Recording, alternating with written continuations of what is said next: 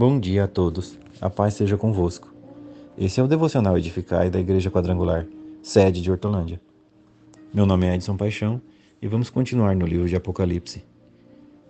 Hoje, capítulo 15, versículos do 1 ao 8, que tem como título As Taças da Ira de Deus. Convido você a acompanhar aí na sua Bíblia. Versículos 1 e 2. E vi outro grande e admirável sinal no céu: sete anjos que tinham as últimas sete pragas, porque nelas é consumada a ira de Deus e vi como um mar de vidro misturado com fogo, e também os que saíram vitoriosos da besta e da sua imagem, e do seu sinal e do número do seu nome, que estavam junto ao mar de vidro e tinham as harpas de Deus. Temos visto em todo o livro de Apocalipse até aqui que Deus prepara provações e castigos, ou pragas, como dito no versículo 1, mas que também ele não esquece dos seus servos que o adoram e ao Cordeiro, no versículo 2. Algo que nos chama a atenção aqui, amados, muito além de toda a escatologia que envolve o livro de Apocalipse, é que o versículo 2 nos diz que os que saíram vitoriosos da besta tinham harpas de Deus. E no versículo 3 ao 5 diz que os que tinham vencido a besta cantavam ao Senhor o cântico de Moisés, servo de Deus e cordeiro. Semelhantemente, encontramos o cântico de Moisés no livro de Êxodo, capítulo 15. Logo após Moisés e todo o povo atravessarem o mar a seco, vencendo todas as adversidades sofridas no Egito, que nós sabemos significar escravidão, pecado e morte. Estavam livres e cantavam e louvavam ao Senhor, como relata o capítulo 15. Apocalipse, aos que venceram e saíram vitoriosos sobre a besta, entoaram um cântico ao Senhor, glorificando e engrandecendo o nome do Rei das Nações, como diz a letra do cântico. Irmãos, vamos refletir um pouco. Quando nós queremos algo de Deus, ou que Ele nos faça algo que só podemos ter acesso por meio dele, nós oramos e jejuamos fervorosamente, fazemos campanha, buscamos nele alcançar tal graça. No entanto, quando conseguimos atingir o objetivo, seja ele uma cura, uma libertação, para nós, os nossos familiares, irmãos ou amigos, espantosamente nós ficamos gratos por um breve período, mas não celebramos a Deus com a mesma intensidade. E celebramos sim a nossa própria conquista. Conquista essa que só se deu por meio dele, da poderosa e redentora ação de Deus na nossa vida. Por que então nós não agradecemos também com o mesmo entusiasmo, igual quando nós pedimos? Por que não fazemos um jejum de ação de graças, por exemplo? Por acaso Deus não nos abençoou?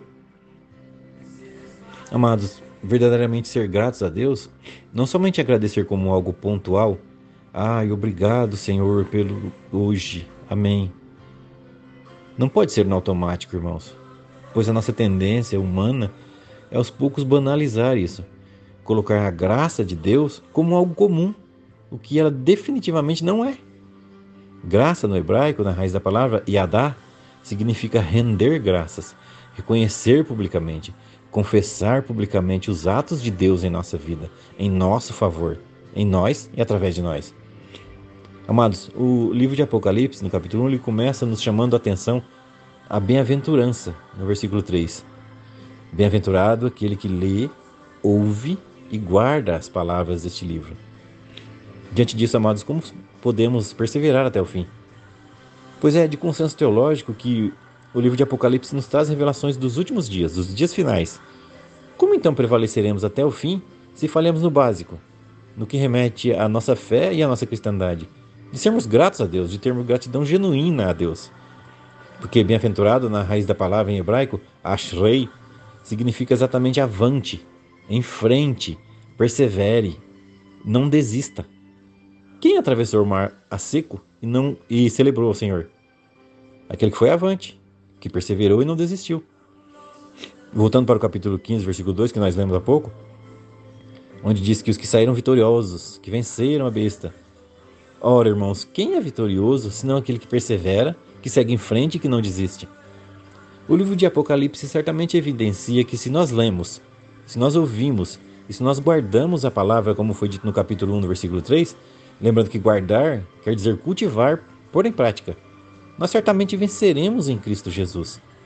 Irmãos, é, parafraseando um pastor da nossa amada igreja, de Gênesis a Apocalipse, o Senhor já preparou tudo. Ele confirma suas promessas. Ele nunca desampara os seus. João 6,37 nos relata que o próprio Jesus nos diz: Todo aquele que o Pai me dá virá a mim, e o que vem a mim, de maneira nenhuma eu lançarei fora. Isso é promessa de Deus, irmãos, para nossas vidas. Ele, o Senhor, ele nunca quebra uma aliança. O Senhor vela em cumprir a sua palavra. Jeremias 1:12. Sejam obedientes e gratos ao Senhor, amados. Em todo tempo e fora de tempo, rendam graças a Deus por tudo. E sobretudo no tempo em que se chama hoje, celebre o seu Deus, o eterno. Regozije-se nele. Mantenha-se firme naquele pelas quais todas as coisas foram feitas e sem ele nada do que existe teria sido feito. Persevere até o fim, irmãos, para que naquele dia nós também saiamos vitoriosos e cantemos um cântico ao Senhor, agradecidos, em obediência e em amor. Fique na paz, que Deus te abençoe, abençoe sua casa e abençoe a sua família.